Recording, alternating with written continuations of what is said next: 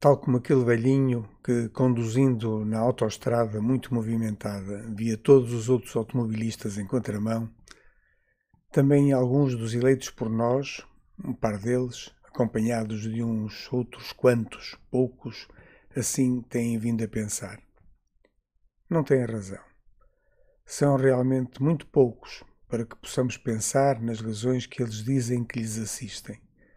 Mas é, na verdade, uma tristeza.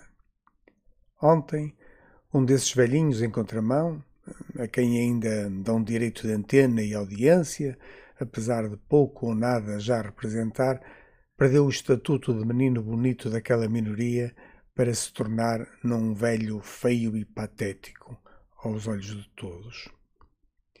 No meio de uma vergonhosa ignomínia, há quem defenda o indefensável e quem aceita essa defesa em nome, sabe-se lá, de que ideias ou princípios.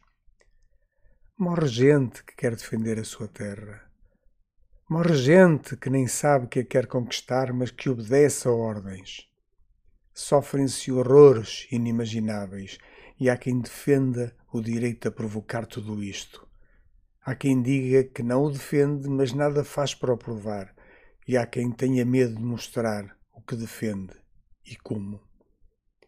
E tudo em nome de uma terra que tem riquezas no seu subsolo.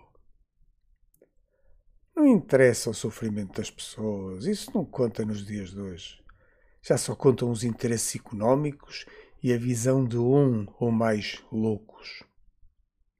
E há velhos em contramão a apoiar. Enfim, até depois, se o houver.